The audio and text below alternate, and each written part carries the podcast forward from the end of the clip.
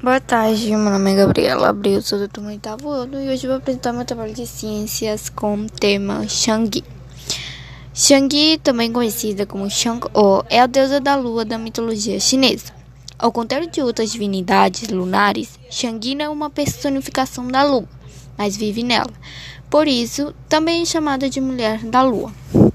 Shangyi figura na mitologia principalmente no ciclo de histórias envolvendo seu consorte, o arqueiro divino Houdi, após derrubar nove dos dez sóis, Houdi e Shangyi foram punidos pelo senhor do céu Jijun, sendo banidos para a terra e tendo sua divindade e imortalidade removidas. Posteriormente, Houdi buscou a ajuda da deusa Shi Wang Mu para que ele e sua esposa pudessem recuperar sua imortalidade. Shi possuía um único frasco contendo um elixir que poderia devolver a imortalidade a Houdi e, após Houdi construir um palácio para a deusa. Ela concordou em ceder o elixir a ele. Shi Mu advertiu Houdi de que ele deveria dividir o elixir com sua esposa de forma que os dois pudessem viver para sempre na Terra. Se um dos dois bebesse o elixir sozinho, recuperaria sua divindade e retornaria ao céu.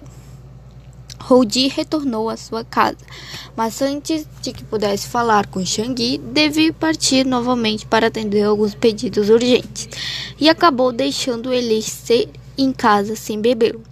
Shangyi passou meses sem ter notícias de Houdi e, entediada, começou a revisar os pertences do marido, encontrando o elixir que ele havia deixado para trás.